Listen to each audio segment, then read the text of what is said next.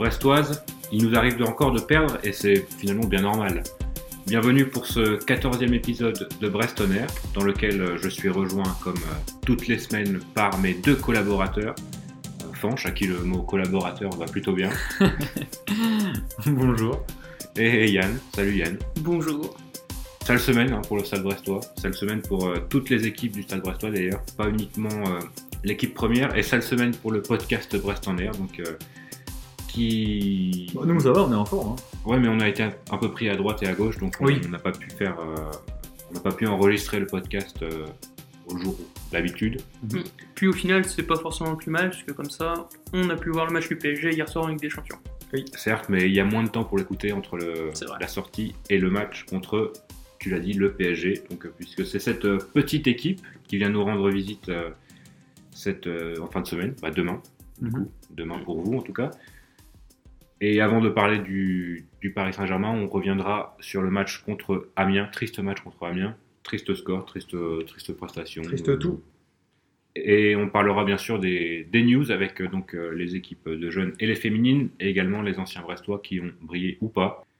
Pour parler du PSG, nous accueillerons euh, Philippe du site culturepsg.com, un des peut-être meilleurs sites de, de supporters en, en Ligue 1.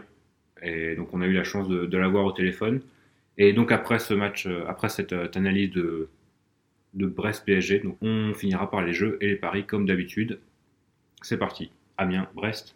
Bon, c'était, on l'a dit, hein, très triste performance, très triste euh, prestation. Moi, quand j'ai préparé le match, j'ai mis déception sur ma feuille au pluriel, euh, parce que justement, déception du résultat.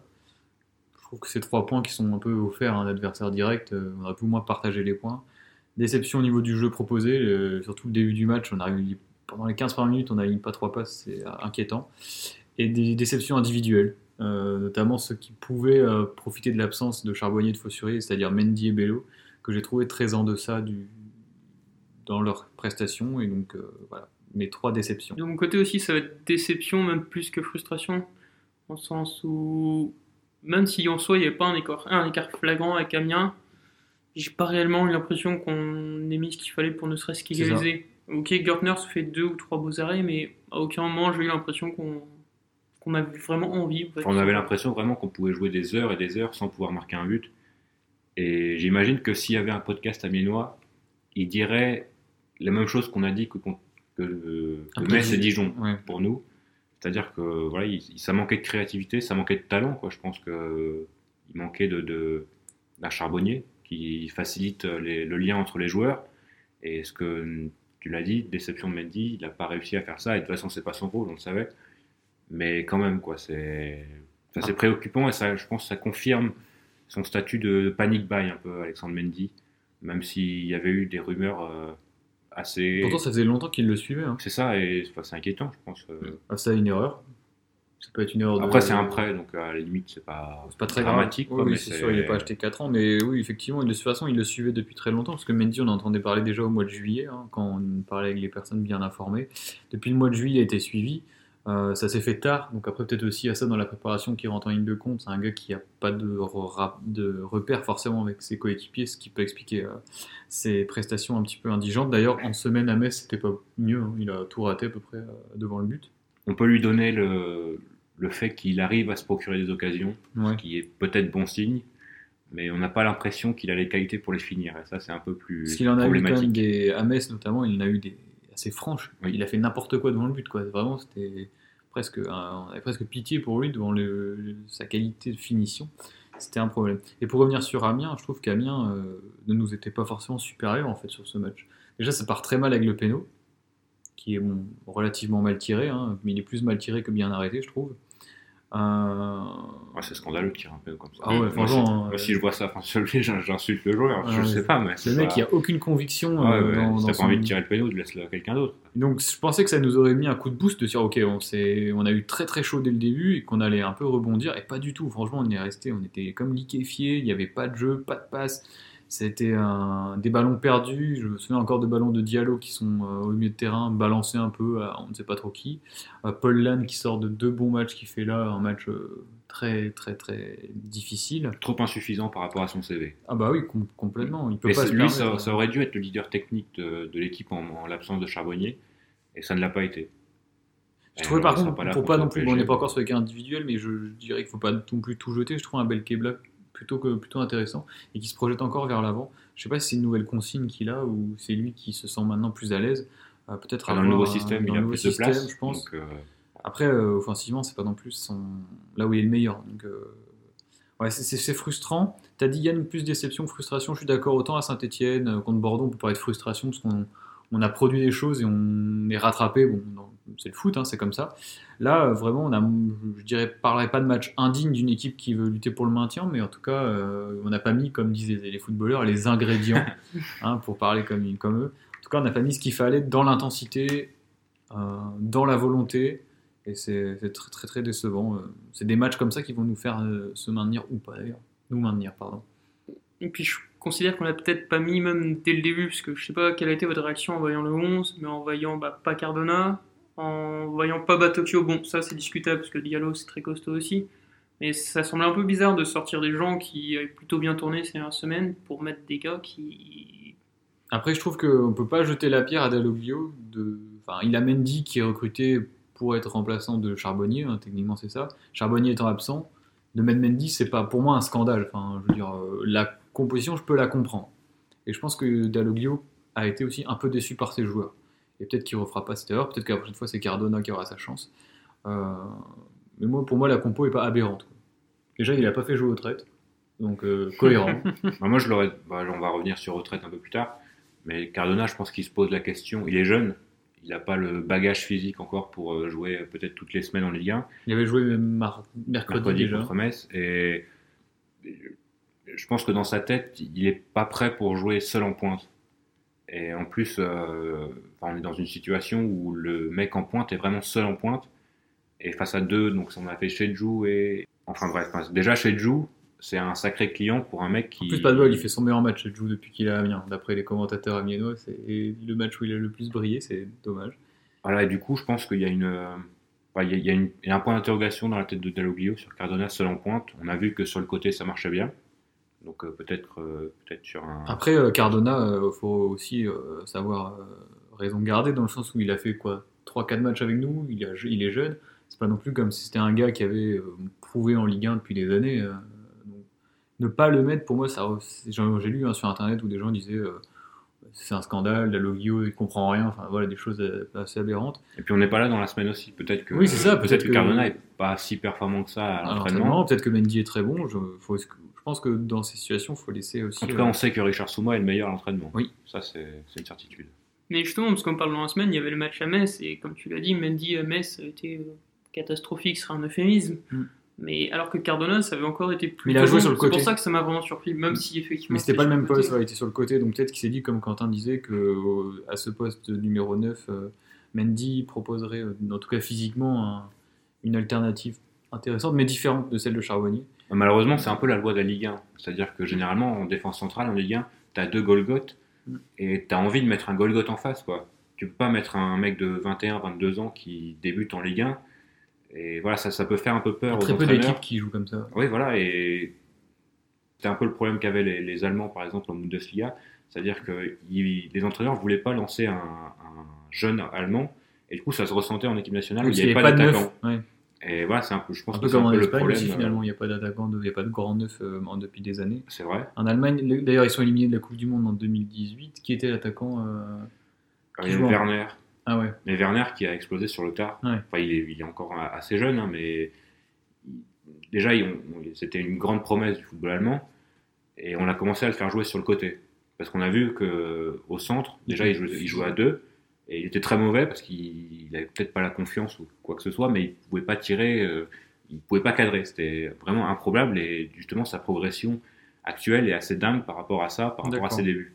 Donc c'est peut-être toi, tu aussi fais le parallèle euh, avec, par exemple, euh, la situation que, de Cardona. Quoi.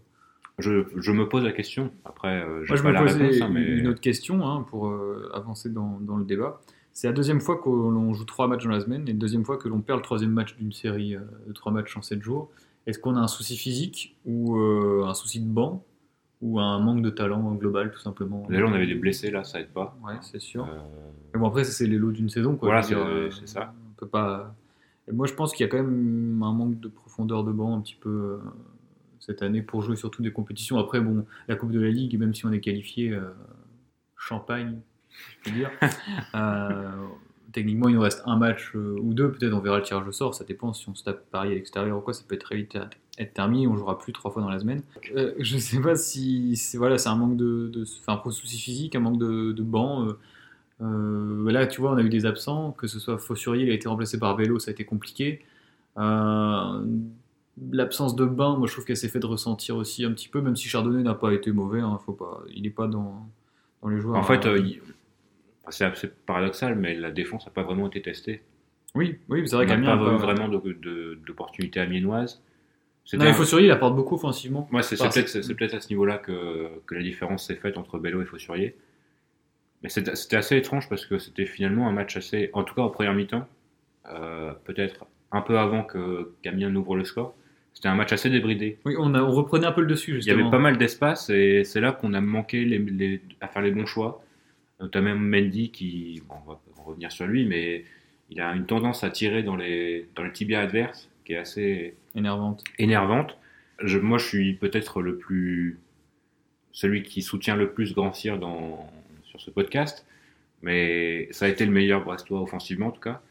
Mais si c'est le meilleur Brestois offensivement, c'est pas. Enfin, c'est pas. C'est un problème. Oui, ah oui. C'est-à-dire que C'est un autant il, voilà, il peut faire des bons matchs, mais si c'est le meilleur joueur de, te- de ta, ta ligne offensive, c'est pas bon signe. Ce que j'ai noté également, c'est que finalement, euh, ben, pour une... enfin, souvent on a tendance à dire les absents ont eu tort. Ben là, les absents ont eu raison. Euh, notamment Charbonnier. Parce qu'il y avait un débat Charbonnier, on parlait même du malaise Charbonnier dans le précédent podcast. Euh, là, je trouve que on a... il a brillé par son absence en fait. On a clairement vu son travail invisible dans la conservation du ballon et dans la distribution du jeu habituellement. Et ce, malgré un- une effi- ineffic- inefficacité devant le but depuis le début de la saison. Euh, c'est ça qui lui est reproché, c'est pour ça qu'il y a des, des gens qui, qui commencent à râler un petit peu sur son cas.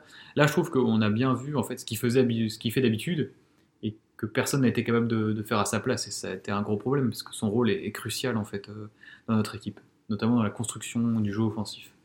Et puis les joueurs le cherchent, Enfin, ils facilitent généralement le. Parce qu'il est bon dans le premier contrôle, dans la première touche de balle, il arrive à- généralement à se retourner. Et là, ça a été très compliqué parce que Mendy n'offre pas du tout les mêmes garanties dans le jeu. Euh, donc Charbonnier, euh, il a de beaux jours devant lui encore, je pense. Et c'est là qu'on on disait que ce serait intéressant de le voir avec Cardona, et peut-être même avec Mendy. hein, ça peut être une association qui, pourquoi pas, euh, dans un rôle différent. Il faudrait voir, à mon avis, ça peut être à, à tester. Est-ce qu'on l'avait vu brièvement à Monaco? Euh, très, les deux étaient- très brièvement, et on l'a vu également très brièvement contre, contre Dijon lorsque Mendy est rentré. Hmm. Mais c'est trop court, euh, puis généralement c'est sur des fins de match. Bon, c'est pas pareil quand tu rentres en fin de match et que quand tu commences le match. Mais bon, globalement, c'est une semaine positive. Qualification historique en huitième de Coupe de la Ligue. Ça, on n'en a pas parlé. Est-ce qu'on revient un peu dessus ou? Bon, C'était un match. C'était un bon match, C'était hein. un bon match, ouais. Après Metz, je sais pas quel, euh, quel degré d'intensité et de sérieux ils ont mis dans la, dans la rencontre.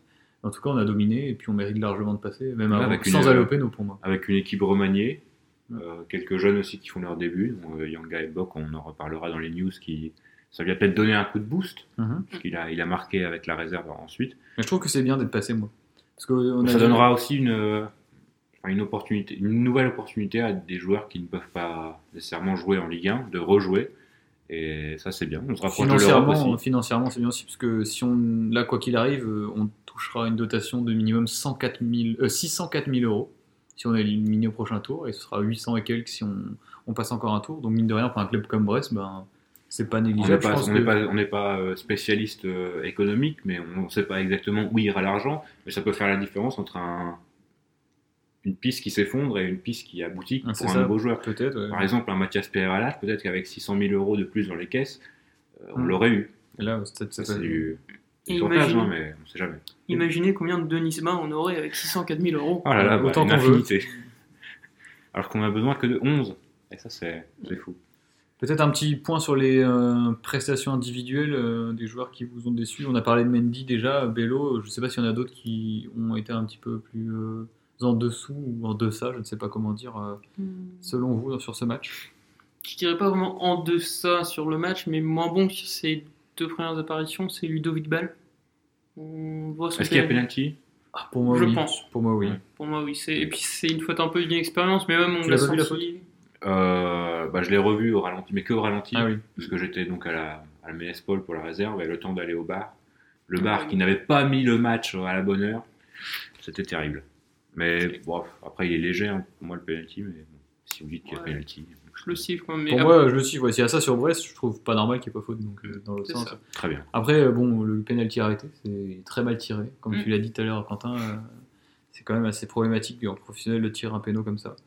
Sinon, pas de déception particulière. C'est plus un, un ensemble, un collectif qui a déçu plutôt que Moi, je trouvais Diallo un peu Hmm. timide. la tête au PSG, moi je dis. Ah ouais? Ah, je, je, je sais pas pourquoi. Bah, d'ailleurs, on voit que c'était lui qui est en conférence de presse aujourd'hui. Il a dit, dans, il dit d'ailleurs, ça fait 3 ou 4 jours qu'ils font que parler de ça en famille du match. hein. À mon avis, il avait la tête au PSG, c'est sûr. Et on- est-ce qu'on peut lui en vouloir? Non, non, bah après, il y a- en plus il y a son frère, donc C'est ça. voilà, c'est c'est particulier. Il n'est pas formé non plus au PSG comme, comme d'autres.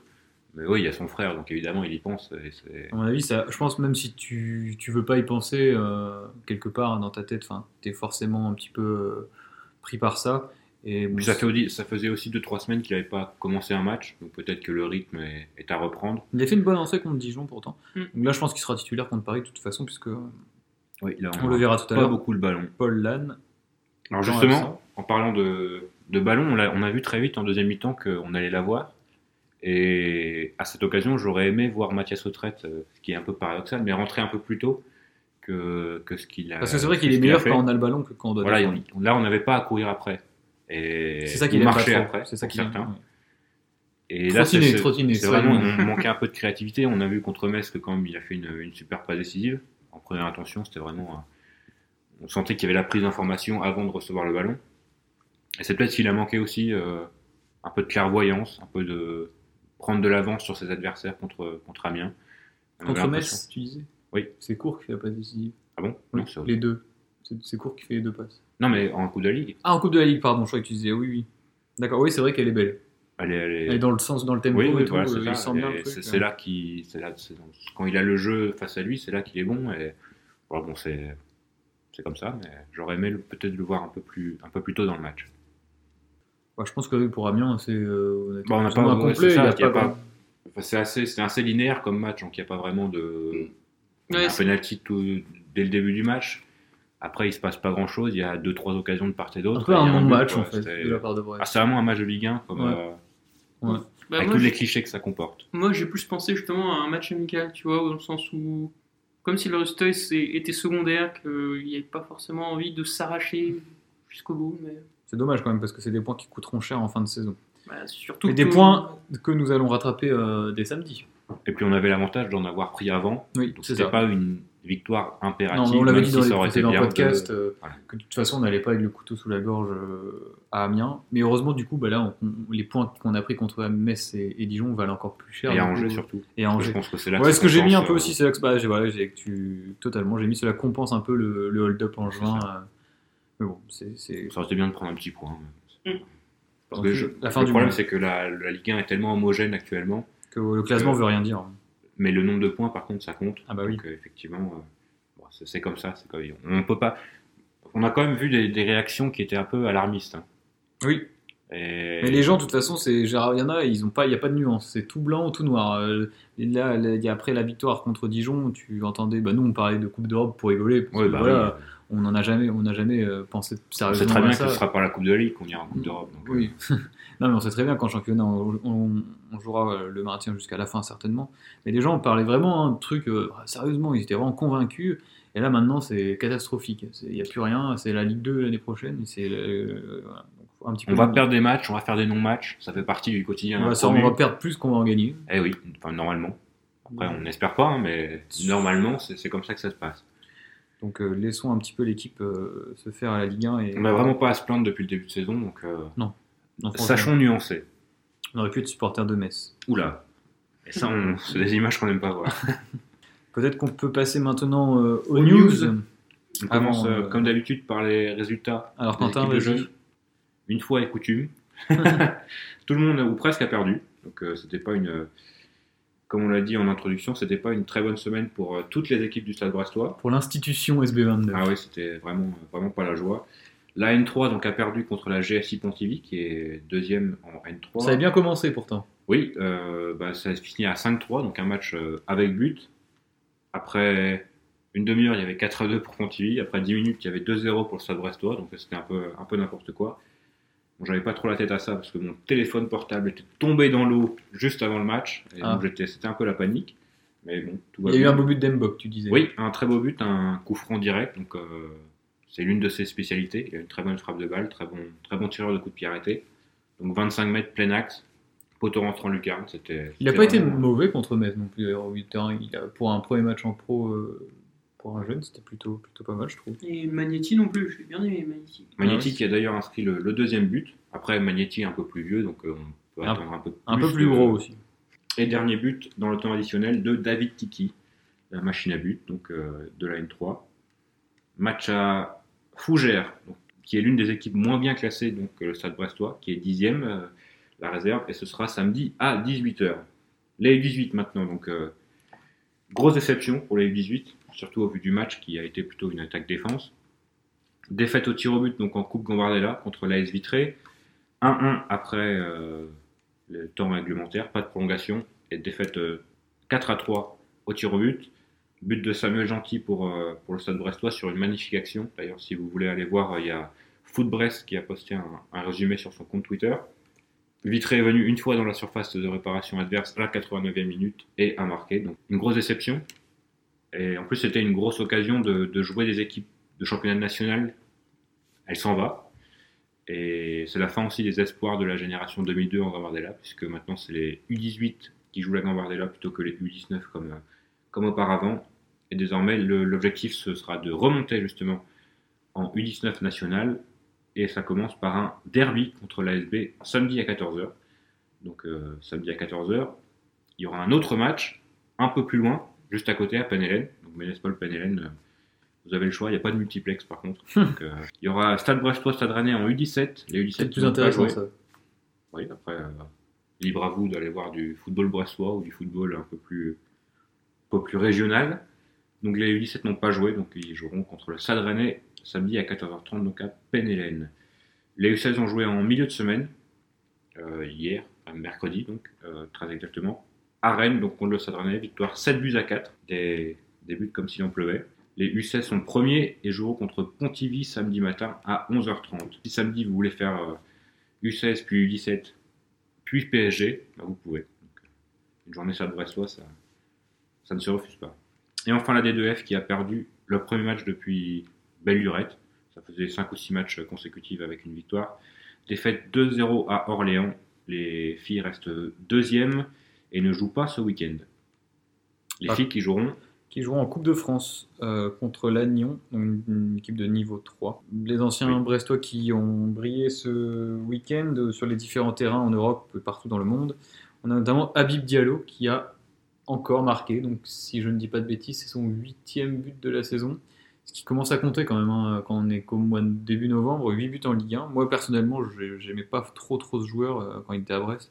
Je le trouvais pas très bon, mais il est en train de me faire mentir. hein, et euh, vraiment une belle prestation euh, d'ensemble. D'ailleurs, Habib Diallo, Ce serait bien Qui- s'il pouvait marquer un peu moins. Quand même, Oui. qui, mais c'est possible qu'il marque un petit peu moins la transition. Merci Quentin est tout trouvé. Pas de souci, c'était. C'est préparé, hein. euh, il, euh, en tout cas, il serait, on va utiliser le conditionnel parce qu'on est sérieux. Il serait courtisé par Newcastle comme Ibrahima Sissoko, hein, donc ancien joueur brestois qui évolue à Strasbourg. Et les médias anglais en parlent. euh, pour rejoindre Newcastle, on parle de 15 millions d'euros. Donc après, il faut prendre ça avec des pincettes. On ne sait pas si c'est euh, Pour Sissoko? pour euh, ouais, Sissoko. Ouais. Ah oui. Oui. Euh, il est très probable qu'on ait un pourcentage. Oui. Très probable. Donc. Tu disais qu'il y avait un ancien brestois, je ne sais pas si les gens s'en souviennent, qui avait marqué cette semaine.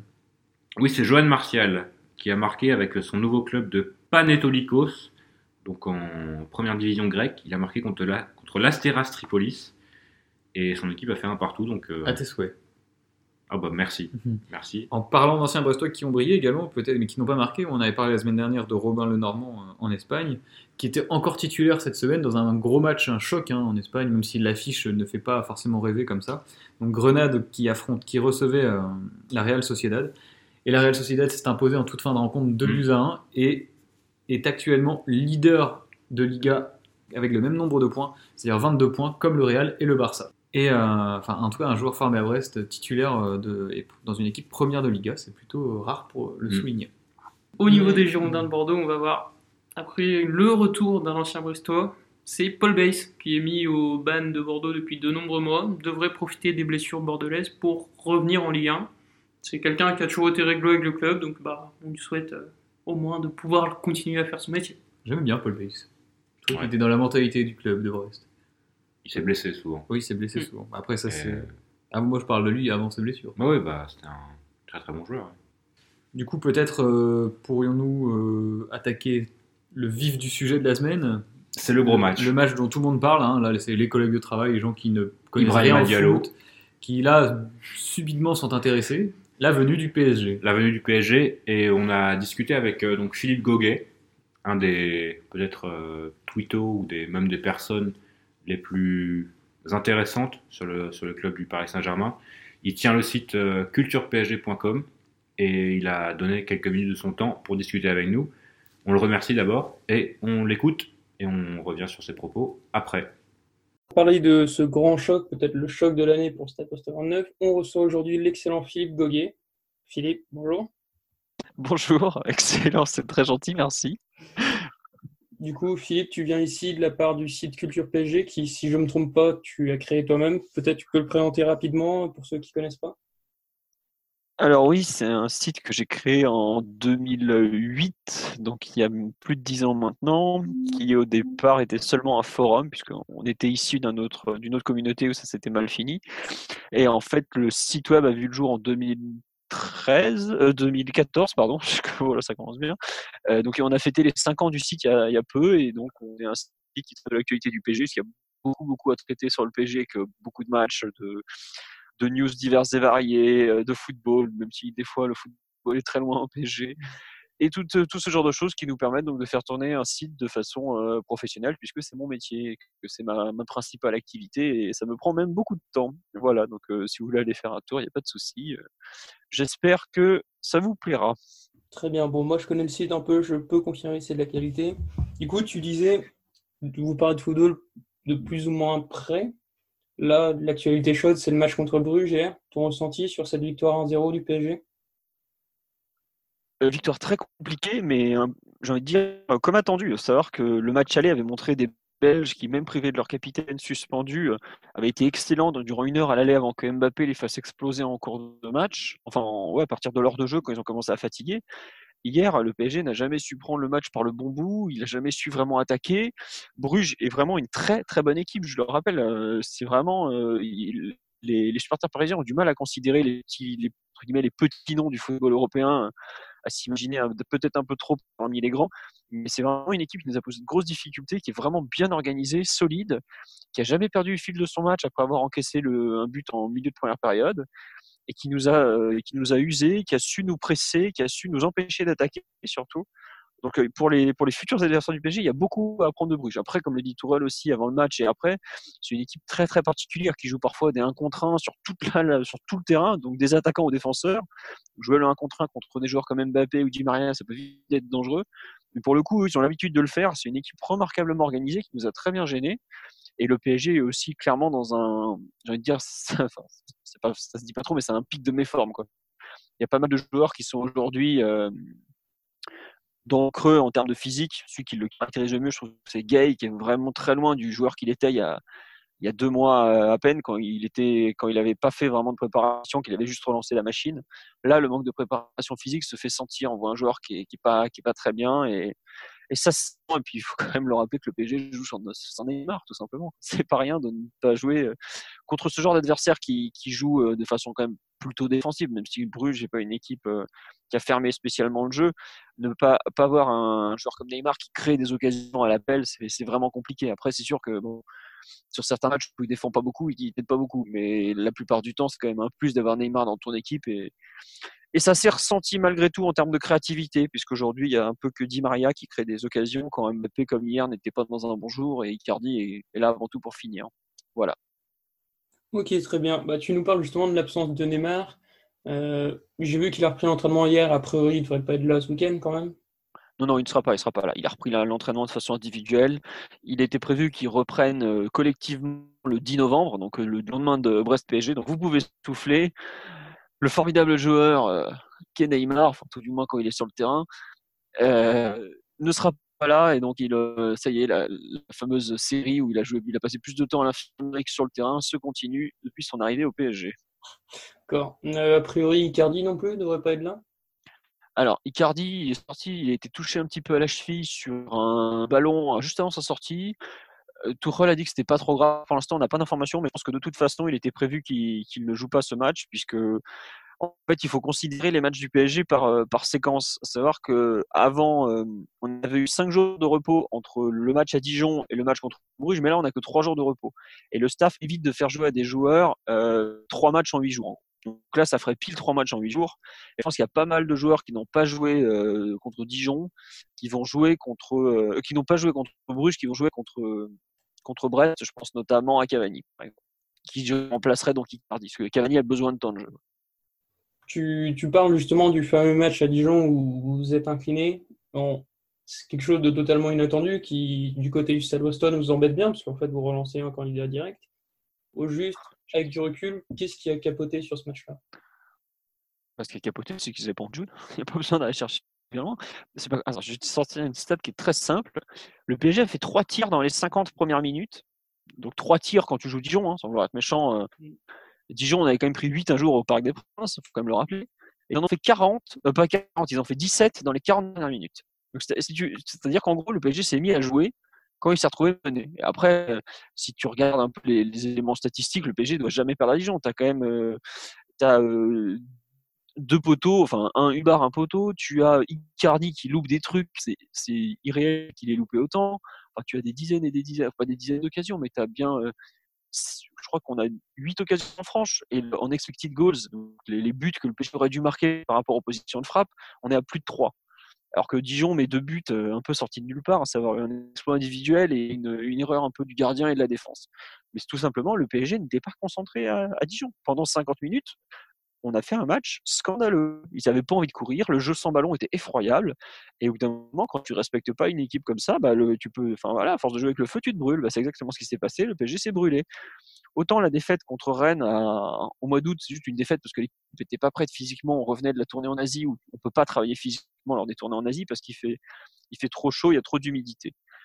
Donc celle-là, elle est excusable. Celle contre Reims, on avait fait tourner 6-7 joueurs d'un coup. C'était compliqué. Mais là, c'est on a eu 5 jours de repos après Marseille. On met une équipe qui est quand même euh, franchement pas mal et on prend une rousse parce que, euh, on prend pas une rousse, mais on perd parce qu'on fait un match scandaleux pendant pratiquement 50 minutes. Et que quand tu essayes de jouer 40 minutes, et pour peu que tu pas la réussite avec toi, bah, en 40 minutes, tu pas le temps de retourner un match. Voilà, tout simplement. Après, est-ce que ça sera, est-ce que le PSG va sous-considérer le déplacement à Dijon, à Brest, excusez-moi, comme ce, comme il l'a fait avec Dijon, j'en doute, parce que globalement, euh, il a beaucoup de, c'est dur d'imaginer les Parisiens faire deux fois la même erreur en si peu de temps si le PSG n'avait pas joué à, n'avait pas perdu à Dijon, ça aurait pu être bon pour vous. Mais le fait qu'on ait perdu à Dijon, pour le coup, c'est une très mauvaise nouvelle pour Reims parce que ça veut dire qu'on va faire un match un peu sérieux, en théorie.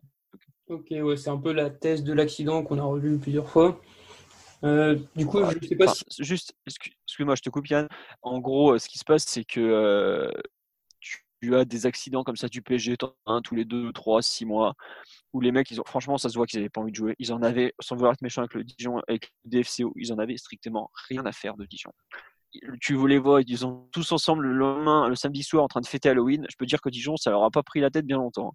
Dans la retour, ils ont un peu grogné pour faire, pour faire style, parce que ça reste le PSG, que ça la fout mal de perdre 3 matchs, 3, 3 matchs en 12 journées de championnat, et de perdre à Dijon, qui est quand même dernier avant le coup d'envoi. Mais je pense que à l'échelle de la saison, si le PSG arrive à, aller loin en Ligue des Champions, la défaite à Dijon, tout le monde s'en moquera, mais alors, euh, comme jamais. Oui, ça fait sens. sens. Euh, du coup, je ne sais pas si tu as regardé un peu le calendrier. Après le match contre Brest, il y a une trêve internationale. Ouais, ouais. Du coup, est-ce qu'on peut considérer que il n'y aura pas forcément de turnover malgré la règle des trois matchs en huit jours que tu as dit ou vraiment ça va quand même bien faire tourner Non, non, ça va forcément tourner. Euh, par exemple, tu as un, je suis pas sûr. Bon, Thiago Silva n'a pas joué. En fait, il faut prendre les joueurs qui n'ont pas joué à Dijon pour savoir et ceux qui ont joué à Dijon pour savoir euh, où, comment on va se positionner. Par exemple, je suis pas sûr que Kim Pembe, qui a joué les deux matchs, soit là. Je pense que ça sera Diallo. Euh, à droite, euh, Dagba va devoir enchaîner parce qu'on aura, euh, on n'a pas d'autres latéral droit, ils sont tous blessés. Meunier est à l'infirmerie et Kirer, après trois mois d'absence, il est en phase de reprise, il sera pas prêt. bon, Bernat, est-ce qu'il va jouer? Je suis pas sûr. Peut-être que ce sera Kurzawa. Marquinhos, je pense qu'il va jouer. Gay, j'ai un doute. Marquinhos aussi, c'est pas sûr à 100%, mais on n'a pas de joueur, donc il va bien falloir qu'il joue. Hein. Voilà. Euh, Verratti jouera parce qu'il n'a pas joué à Dijon. Et ensuite, peut-être qu'Herrera va intégrer le 11 de départ. Sarabia, je pense qu'il va être relancé. En attaque, euh, Di Maria, je suis pas sûr qu'il joue, par exemple. Je pense que je serais pas surpris qu'on ait du euh, Sarabia, euh, Cavani et peut-être Draxler, par exemple, ou des joueurs comme ça un peu frais. Ah, est-ce que le milieu de terrain, un Draxler pour intégrer le milieu de terrain à place de Gay qui est vraiment mal, qui est vraiment pas bon, quoi. Donc, il y, a beaucoup, beaucoup de choix possibles pour Tourelle. Bon, même s'il n'y a pas Neymar, hein, évidemment. Et il, a, il a de quoi aligner une équipe à la fois compétitive et fraîche physiquement. Parce que je pense que avant la trêve internationale comme ça, c'est toujours compliqué pour le PSG, parce que les joueurs ont un peu la tête à la sélection. Vu qu'il faut être. C'est triste pour la Ligue 1, et moi j'aime beaucoup la Ligue 1, donc c'est vendu, mais le PSG, la Ligue 1, bon, il la joue parce qu'il doit la jouer en gros. Mais bon, c'est pas euh, c'est pas vraiment quelque chose qui motive les joueurs dans le fond. Ils sont pas là, la Ligue 1, ça les fait pas rêver. Hein. Il suffit de voir la, différence de, compétitivité de l'équipe entre la Ligue 1 et la Ligue des Champions, même si Bruges hier nous a fait mal. Euh, c'est clairement pas du tout la même équipe. Quand on joue 70 minutes dans le match, c'est déjà pas mal. Hein. Donc euh, bon. D'accord. Bah, du coup, je me doute bien que si la Ligue 1 les motive pas forcément, le Stade Brestois non plus. D'un avis un peu extérieur, pour toi, le Stade Brestois, pour l'instant, c'est quoi? C'est une bonne équipe de Ligue 1, petite équipe, ça va se maintenir, ça va descendre? Euh, Moi, de ce que j'en vois, ça devrait se maintenir parce que je trouve qu'il y a des équipes vraiment très très faibles en Ligue 1, bien plus faibles que vous encore. Euh, je pense notamment défensivement. Euh, il y a des. Offensivement, vous avez une bonne équipe. Je pense que vous avez un bon coach, honnêtement. C'est bien Dalloglio. Je... Alors, je sais jamais, j'arrache son nom à chaque fois, mais c'est bien lui, on est d'accord. c'est Dalloglio qui a pris 8-0 au parc. Voilà, Dalloglio. Ouais, non, mais honnêtement, faut pas voir, faut pas voir le 8-0 parce que l'année d'avant, il prend 3-0 aussi et pourtant, il, son équipe, elle était très très bien préparée.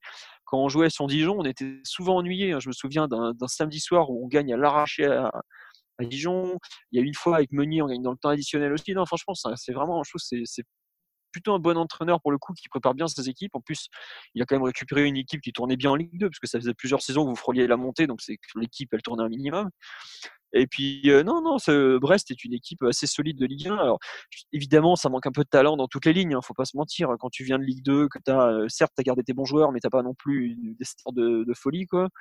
Tu, tu, manques un peu de talent, mais si tu es bien organisé en Ligue 1, que tu es à peu près solidaire, que tu gagnes les matchs que tu dois gagner, tu t'en sors. Et je pense que pour l'instant, vous êtes plutôt bien parti, parce que de mémoire, vous êtes même dans la premier, première partie du classement. Ok, bah, même si je. Même si, comme tu as dit, vous êtes un peu éloigné de ça, tu as peut-être un joueur à surveiller ou un joueur que tu regarderas attentivement du côté du Stade Brestois?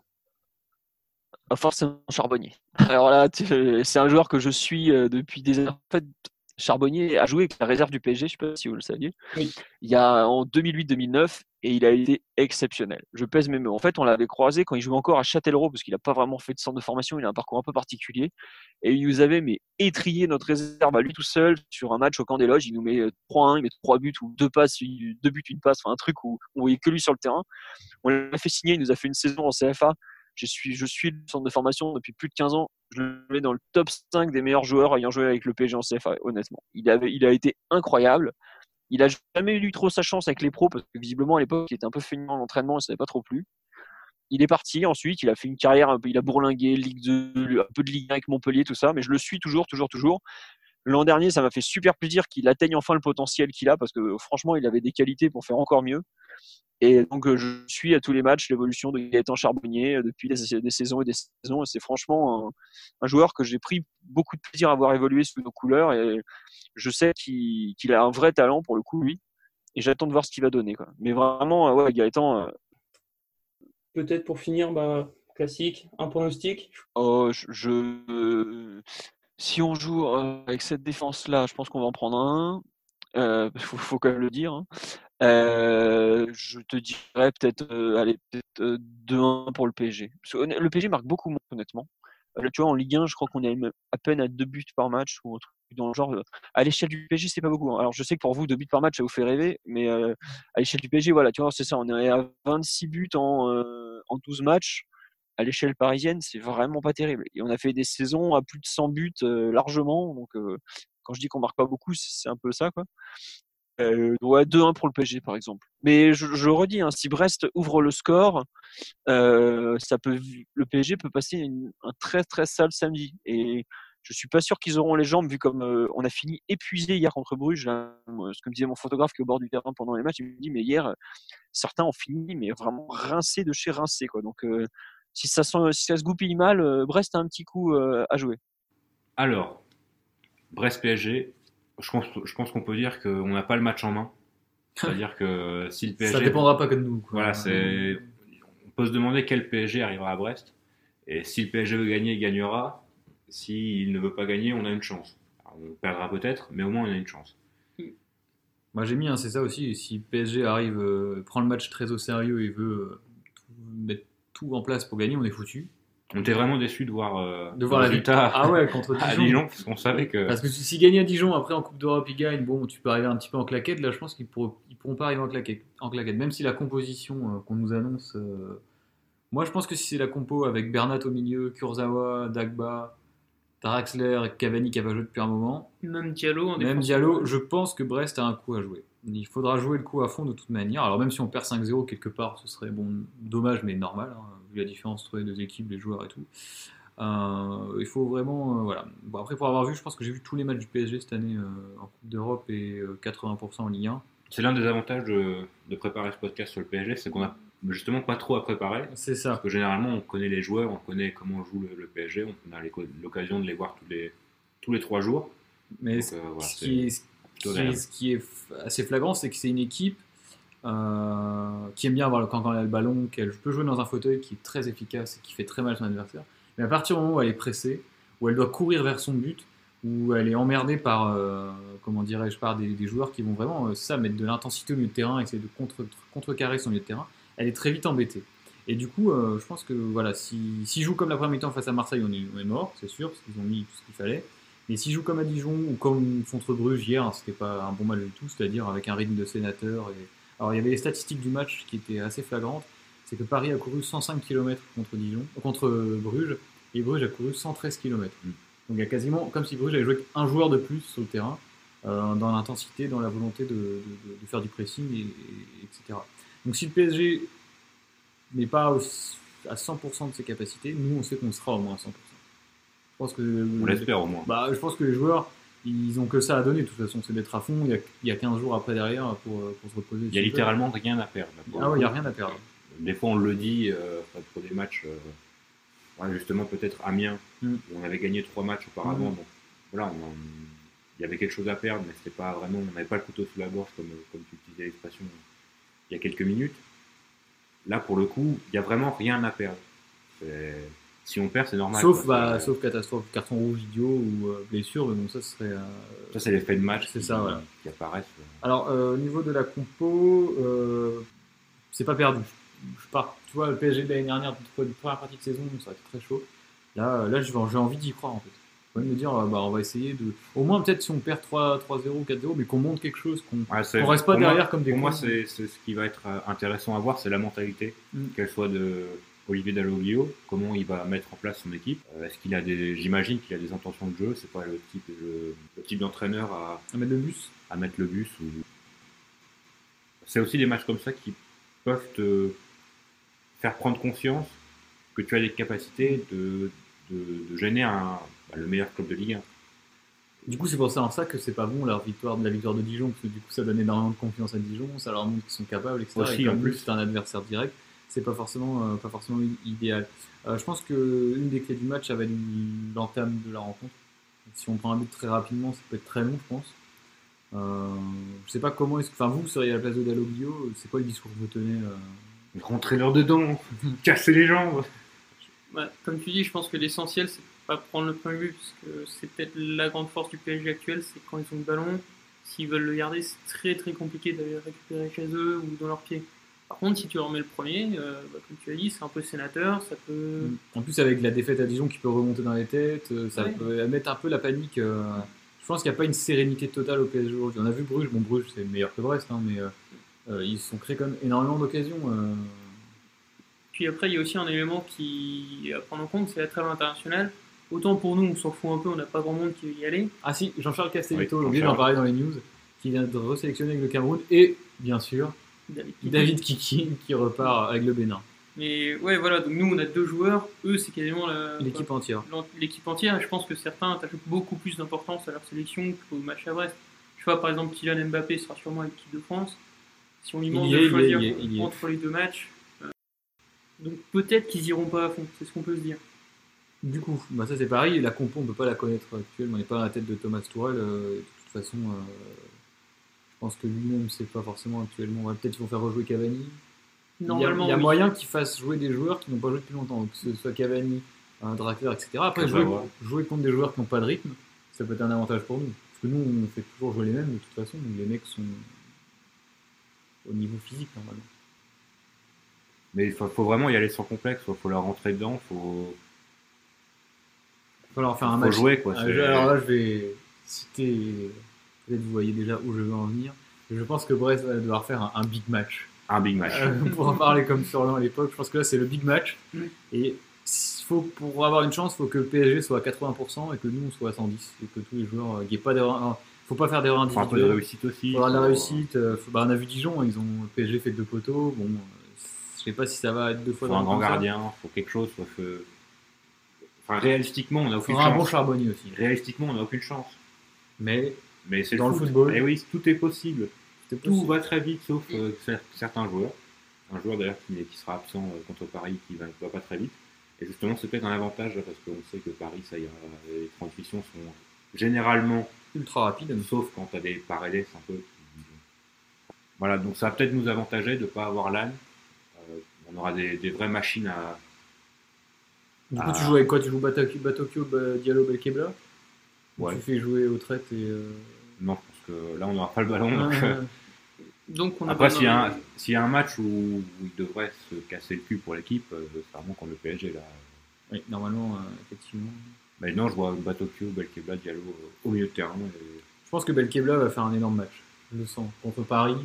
Lui qui origine de la région parisienne, je sais que euh, il va être très, très, enfin, il est très suivi par ses amis là-bas. Et tu disais, Quentin, quand tu étais allé au match du Paris FC Ah ouais, l'année dernière, il y avait il y énormément avait de gens lui et Castelletto, il me semble. ouais, qui avaient fait venir des, des- Ouais, ouais. des proches et tout. Je pense que là, il, voilà, donc lui, il va sera à fond. Diallo, il sera plus qu'à fond, parce qu'il joue contre son frère. Charbonnier. Euh, Charbonnier, il sera à fond. Euh, Bain, il revient de Nice tout de suite dans, Denis, tout de euh, suite dans le grand bain. Brésil ou pas, m'en bat les couilles, moi. Après, voilà, je pense que les retours des blessés vont faire du bien. Euh, faut voir. Bon, je, pense, il faudra prier un petit peu aussi, je pense quand même. Ah ouais, c'est. Mais c'est non, mais voilà, c'est ce que je disais tout à l'heure. On n'a aucune chance. Et- Oublie que t'as aucune chance, fonce sur un malentendu, ça peut marcher. Ah ouais, c'est comme ça qu'il faut prendre le match. Parce que Du coup, si, tu, si tu réfléchis trop, je pense que tu te fais défoncer. Donc, euh, Si bien Mbappé aura décidé de jouer et ça sera. Ah oui, bah terminé, voilà. hein. c'est- Si il y a des Mbappé, il faut surveiller tout le match. euh, bon, être compliqué, je dirais. je c'est dirais. compliqué pour Kylian C'est Mbappé. compliqué pour Julien Fossurier aussi, qui va pas très bien dormir euh, jusqu'à jusqu'à samedi. Et, et après, peut-être pas non plus, si jamais. euh, il verra peut-être le dos d'Mbappé courir vite. euh. Après, euh, voilà. Est-ce qu'on. enfin, c'est une question un peu peut-être idiote, mais est-ce que vous imaginez ou comprendriez par exemple que Dalot Guillaume mette une composition avec 5 défenseurs? Oui, moi j'encourage. Ah ouais? Avec 3 centraux Pareil, t'as et- rien à perdre. Donc, euh, Ah, moi, je serais déçu qu'il fasse ça, tu vois. ah non, mais c'est pas ça. Le 5, le 3-5-2, 5-3-2, ça veut pas dire que t'es plus défensif. Non, mais je- bah, ça dépend comment tu, tu l'animes. Parce que si tu fais jouer euh, euh, Bain, Castelletto et par exemple Chardonnay dans l'axe, et que tu laisses B, euh, Fossurier et Ball, ça reste quand même. Dans ces cas, tu fais jouer Perrault déjà. Moi déjà, ouais, déjà je peux les Perrault, mais même à 4, hein, parce qu'il est plus rapide et je pense qu'il est plus dynamique pour euh, couper 2-3 lignes. Même s'il a moins d'expérience, mais c'est aussi comme ça, avec des matchs comme ça, qu'il pourra en gagner. Euh, Ouais, donc Perrault plus que Ball sur ce match? Oui, pour moi, oui. Yann, tu- Moi, j'aurais laissé Ball parce qu'avec l'expérience, mais j'avais pas pensé à la question de vitesse, etc. C'est vrai que. Et après, on l'a vu à Metz, euh, Perrault, c'est pas encore. euh, Mais faut qu'il, on sent qu'il y a un problème dans la tête. Là, Ouais, mais je sais pas si fais un jeu contre le PSG, c'est la meilleure solution du coup pour lui redonner de la confiance. Ouais, mais on sait, enfin, il faut vraiment. le- C'est enfin, c'est difficile à dire parce que quand t'es joueur, évidemment, tu vis pas la situation pareil, mais il faut lui dire que c'est que du bonus ce match. Ah, quoi. alors que on nous annonce actuellement en live Ander Herrera forfait à Brest et contusion pour Icardi. Oh, C'est- en route vers la victoire Donc Herrera pas là, ça veut dire qu'ils vont être. euh, Ok, bon. Bah, ça renforce la possibilité, comme disait Philippe, d'un Bernat au milieu. Oui. Et pour l'instant, Bernat a joué deux matchs au milieu à Paris. Deux défaites. c'est vraiment du bricolage. euh. C'est dingue de devoir bricoler quand t'as cet effectif et. Mais l'année dernière, je pense qu'il faisait, enfin, Thomas Tuchel faisait ça un peu volontairement pour, Pour montrer tester, que, ouais. non, pour montrer à ses dirigeants qu'il manquait Ah de ouais. joueurs à certains, certains postes. Et alors, cette Après, année, eu euh, Rabiot, ça, fait. Ouais, mais- Rabiot, c'était plus le club qui le mettait. Oui, à c'est vrai, lui, il voulait jouer, euh, ouais, t'as raison, t'as raison. Pour revenir à ta question originelle, Oui, pardon. euh, est-ce que je serais déçu si Dalloglio mettait 5 derrière? Ou alors déçu ou surpris ou... J'ai envie de dire que je serais déçu parce que ça reviendrait à dire qu'on essaie de limiter les points forts du PSG plutôt qu'essayer de les chercher sur leurs points faibles. Si le milieu qu'on nous annonce est celui euh, présent sur le terrain, bah, franchement, ça me ferait chier qu'on enlève un milieu pour acheter un défenseur, même si ça change rien à la mentalité dans Bah, le jeu. à mais- titre de comparaison, Dijon, lorsqu'ils ont joué le PSG, ils ont joué avec une équipe plus offensive que face à nous. Ils jouaient avec deux attaquants et euh, ils avaient décidé de jouer leur va-tout. Quoi. Et, euh, et on a vu en plus que contre Dijon, le PSG a mené au score et ils ont réussi à renverser. Donc je pense que la cote en live de Dijon quand ils perdaient en 0 devait être assez énorme. Mais euh, après, je sais pas, je sais que les résultats de Dalloglio face au PSG, c'est pas l'idéal. Non. Il avait pris un 8-0 d'ailleurs au Oui. parc une fois, donc euh, peut-être qu'il va se servir de cette expérience. Mais pour le coup, je... euh, enfin, là, j'ai vraiment pas peur de ce match parce que c'est. Ah ouais on, on le dit depuis le début, c'est c'est du bonus. Quoi. Ah ouais. Si on prend 5-0, euh, bon, on va pas dire normal non plus parce que ce sera un peu abusé. Mais c'est vraiment le match au Parc des Princes là où on pourra vraiment flipper de prendre une branlée. Après, que, le match au Parc des Princes arrivera tard dans la saison, donc peut-être qu'ils seront déjà champions. Ou... bah, à l'allure où ça va, euh, c'est pas. Pas sûr non plus. Ça sera peut-être même le match du titre. Peut-être que nous, on sera maintenus déjà. Et là, en tout Ah. cas, on, on serait. euh, Ah bah en slip là. hein. euh, Peut-être euh, sur les points individuels des joueurs à suivre de part et d'autre. Moi, euh, juste, j'avais mis Di Maria quand on avait euh, préparé le truc, donc il devrait peut-être pas jouer, c'est ce que nous disait Philippe. Oui, ça, et puis même, euh, ça s'est vu sur la fin de match contre Bruges, il en peut plus, le pauvre. Il Je en trouve peut plus. qu'il il fait un début de saison exceptionnel. Enfin, Mm. Je trouve. euh, toi, Quentin, je sais que t'es pas fan. Euh, mais enfin, je comprends hein, tes arguments euh, un petit peu trop. euh, ce que tu dis, poulet sans tête, euh, parfois ne pas lever la tête, euh, individualiste et tout. Mais là, tu peux pas nier que sur ce début Ah de non, saison, ouais. euh, il est très très bon.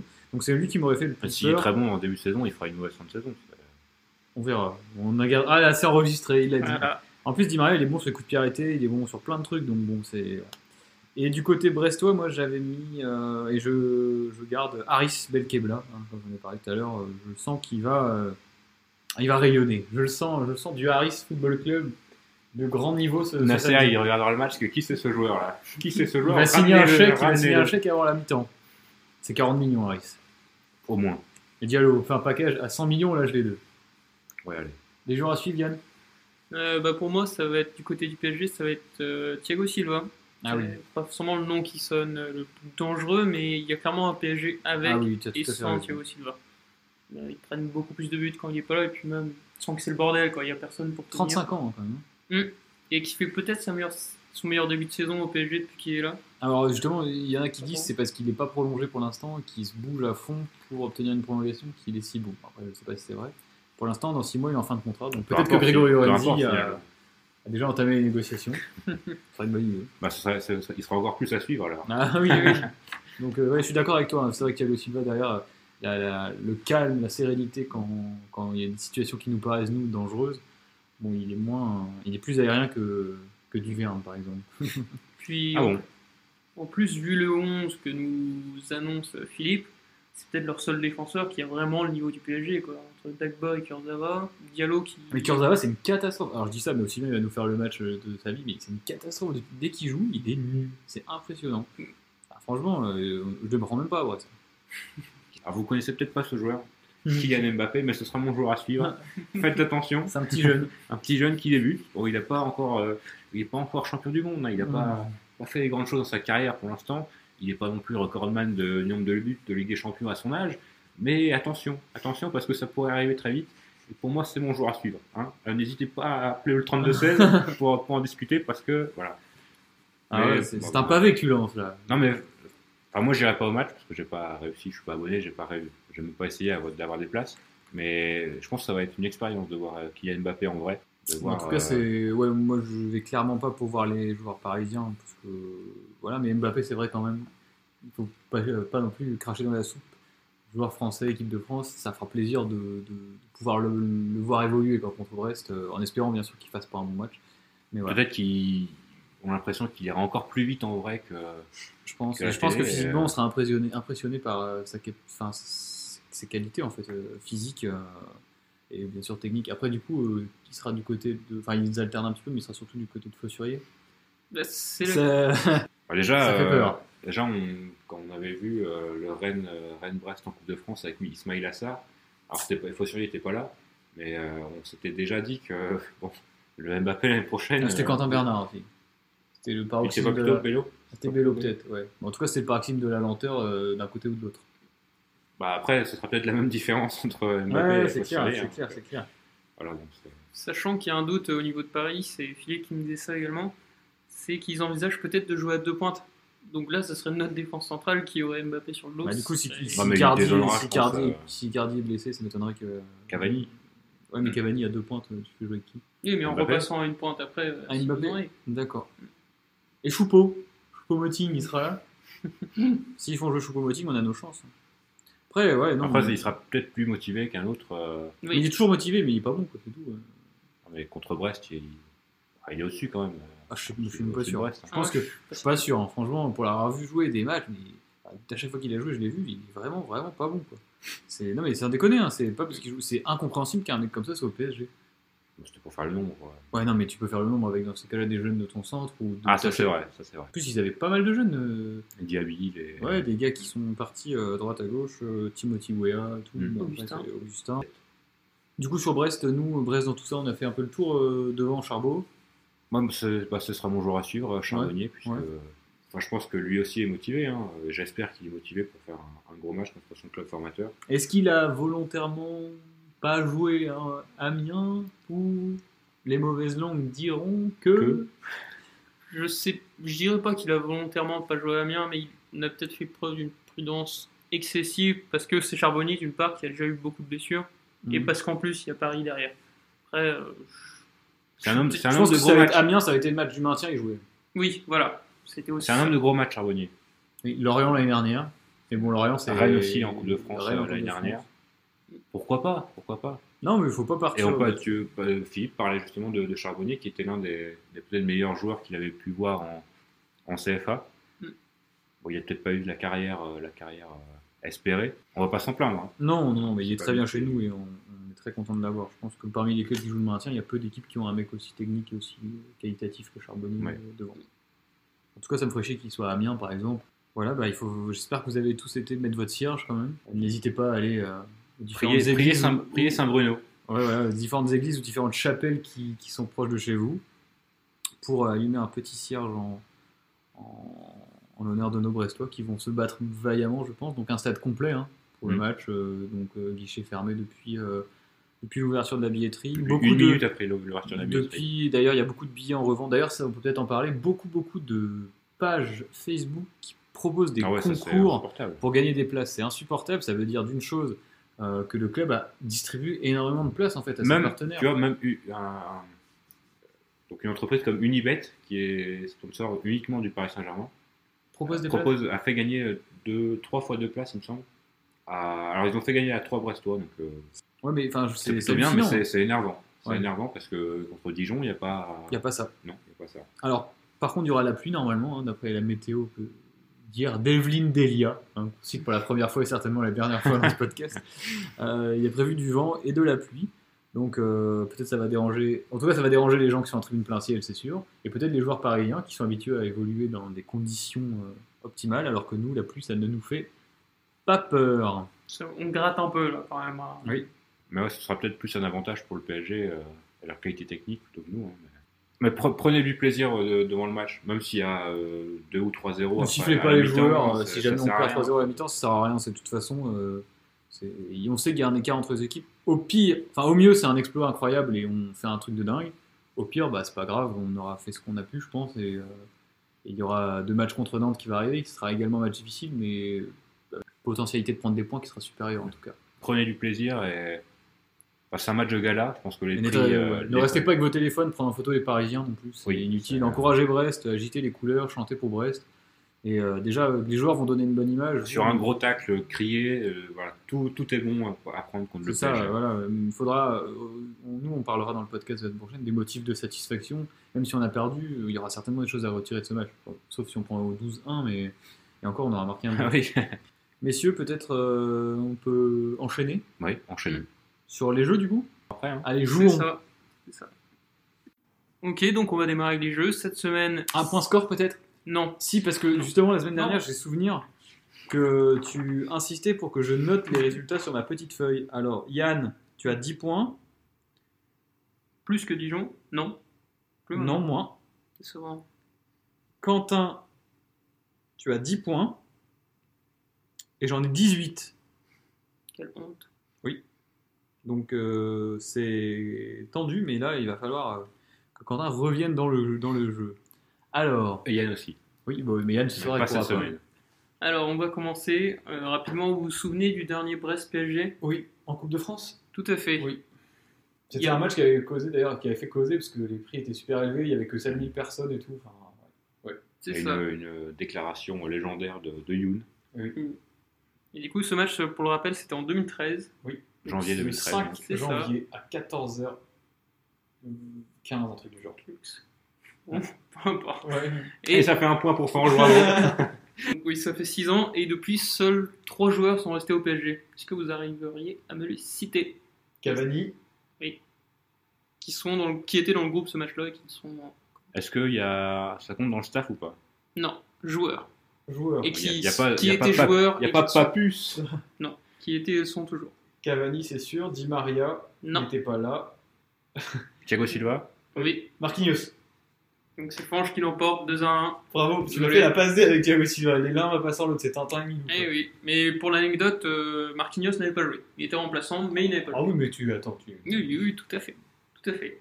Donc voilà, là on est Chardonnay avait joué.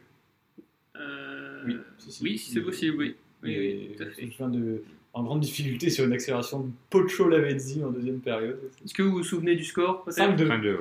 avec un but de Jonathan Ité. Mais ce n'était pas une question pour un point. Non, mais, Donc- non, mais on, on a, on, on étale notre science, tu vois, on Voilà. montre qu'on est quand même légitime.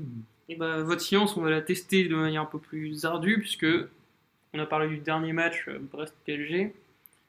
Et est-ce que vous vous souvenez de la dernière victoire du Stade Brestois contre le PSG Petit indice, vous n'étiez pas né. Ah oui, non, on n'était pas nés. Et... et bah non, du coup, non. Je pense euh, années, fin des années 70. début des- 90 C'est entre les deux. 80 fin des années 80 Genre 88, 89 Non, c'est avant. Je vous laisse une chance chacun. Ah, moi je vais dire au pif, donc vas-y Quentin, je, là je sais pas. Je sais pas. 82. Non, 84. c'est 84-85. Ouais, mais je, je non. prends pas le point, c'est du bol, ça, ça, ça vaut pas. On on va quand même pas le compter. J'ai déjà tellement d'avance. Pardon. Et allez, dernière question. Euh, cette fois, ça sera sur un joueur qui est passé à la fois par le Stade Brestois et le PSG. Mhm. Ça ne sera pas Paul Le Guen, donc ça sera. Charbonnier David Gaëtan. Ginola. Hmm Charbonnier. non, David Ginola, en effet. Euh, donc, on se souvient tous de David Ginola au Stade Brestois, on se souvient tous de David Ginola au PSG. Est-ce que vous sauriez me dire combien de buts David Ginola a marqué avec le Stade Brestois? Le plus près l'emporte. J'aurais eu 8. Ah putain, sans déconner, c'est ce que j'allais dire aussi. J'allais dire 8. Euh, je dis 5. Et bah, c'est Quentin qui gagne, puisqu'il a marqué 15 buts Ah la avec le vache. Stade Brestois quand même. D'accord, je pensais qu'il avait beaucoup moins marqué. euh, Et non, donc 15 buts. Après, je suis proche de la réponse, mais je suis quand même à la moitié. donc. Donc ça nous fait un partout. Est-ce que je peux essayer de vous trouver une question bonus euh, si tu Histoire veux, de vous si- départager. Allez, on est joueurs. Je vais regarder ça. euh. Podcast de gala Rapidement. pour un match de gala. Bon, allez, la question bonus, ce sera probablement plus simple que les deux dernières. Donc, on a parlé du- de la défaite 5-2 du Stade Brestois 29 face au PSG en Coupe de France. Est-ce que vous vous souvenez des deux buteurs? Oui.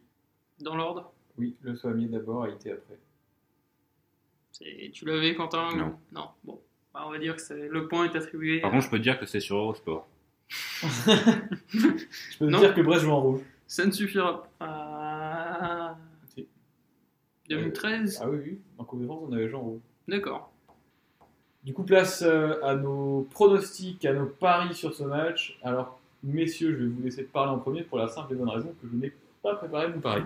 Donc je vais regarder ça pendant que vous parlez. Vas-y Yann. J'ai pas envie de passer pour un pisse froid, donc je vais pas parler sur le score. Je vais plutôt parler sur le buteur. Et il y a Gaëtan Charbonnier qui est coté à 5. Donc, franchement, ça se tente. Si on a un penalty, il va le tirer. euh. Il va le rater. Il a tiré, il a tiré, il Mais a du raté. coup, Charbonnier à 5 pour moi. Et Brest est coté à 12 quand même. Eh oui. Et ben moi je vais jouer Brest. je vais jouer Brest. Regarde Brest tout nul, peut-être. Non, non, parce qu'on va gagner. Je vais jouer Brest, côté à 12, donc pour 10 euros, c'est 120 euros. Et cette fois-ci, je n'enregistrerai pas le match, parce que vous devez bien savoir, si vous suivez le podcast, peut-être je sais pas si je l'ai dit, mais quand j'enregistre le match, on perd, et j'ai enregistré le match face à Amiens. Et nous avons perdu. Donc je n'enregistrerai pas le match. Tu veux le fossoyeur du club C'est ça. Donc la cote à 12 pour moi, je la prends, c'est Brest, vainqueur, face à Paris. Moi je vais rester beaucoup plus sobre avec euh, but pour les deux équipes à 1,88. Ah, c'est tout C'est petit. J'aurais vu un 2-20, 2-30 là, mais Non, mais, euh, tout le monde marque contre le PSG en ce moment. Oui, c'est pas mauvais. Enfin, tout le monde se procure beaucoup d'occasions contre le PSG. D'accord. Donc pour récapituler, moi je mets Brest vainqueur, Mm. Yann, Charbonnier, buteur. Charbonnier buteur et Quentin, BTTS, both team to score. c'est ça. Notons que cette fois, on peut gagner tous les trois. Oui. Si Brest gagne de 1 sur un but de Charbonnier. Alors là, mais, le podcast régale, on vous donnera un lieu pour euh, venir fêter C'est ça. pas le Francis qui régale, c'est le podcast. Ah, c'est c'est Brest Avenir qui régale. Non, bah on a été complet. Hein. Je pense qu'il n'y a pas grand chose. bah ouais, je pense qu'on attend le match Ah, assez impatiemment quand même. On espère au moins qu'on. Qu'on en a une belle image. Voilà, c'est ça. Que... Sachant que le match est euh, donc considéré par Bein Sport comme le Game of the Week, donc euh, le match du week-end. Il, y aura, il est codiffusé, hein, c'est assez rare, par Bein et par Canal. Ça aurait pu être le premier contre le deuxième. Oui, si on avait gagné à Amiens, Ouais. ça, aurait, ça aurait pu être le premier contre le deuxième. Ouais, voilà, euh, profitez de votre match. Moi, j'y serai, Yann aussi. Mm. Euh, donc, c'est aussi intéressant. On aura une vision peut-être un peu différente euh, de la rencontre en étant au stade. Et Quentin, euh, toi, ça dépend, sauf si tu arrives à choper un billet d'ici là. Ce serait euh, le jackpot, messieurs, dames. Et euh, on, on en parlera la semaine prochaine dans, dans, le, dans le podcast, déjà qui sera le podcast numéro 15. 15. De mon côté, ravi aussi, mais hâte que ce soit fini aussi. Moi aussi, Pour un petit se peu. ouais. un peu dans notre tranquillité, qui a travaillé. Puis bah, voilà, on verra. Il faut profiter. Je pense que là, on peut dire advienne que pourra. Croisons Mm. les doigts et euh, prions euh, Saint-Bruno. Mm. On se donne rendez-vous euh, pas à la même heure et au même endroit, puisqu'on sera normalement un peu plus tôt la semaine prochaine. Ouais. Parce que là, exceptionnellement, donc, euh, ça sort un, un vendredi, on s'excuse. Mais voilà, on a tous euh, nos diverses responsabilités à droite et à gauche. Donc voilà, bon match contre le PSG et à la semaine prochaine.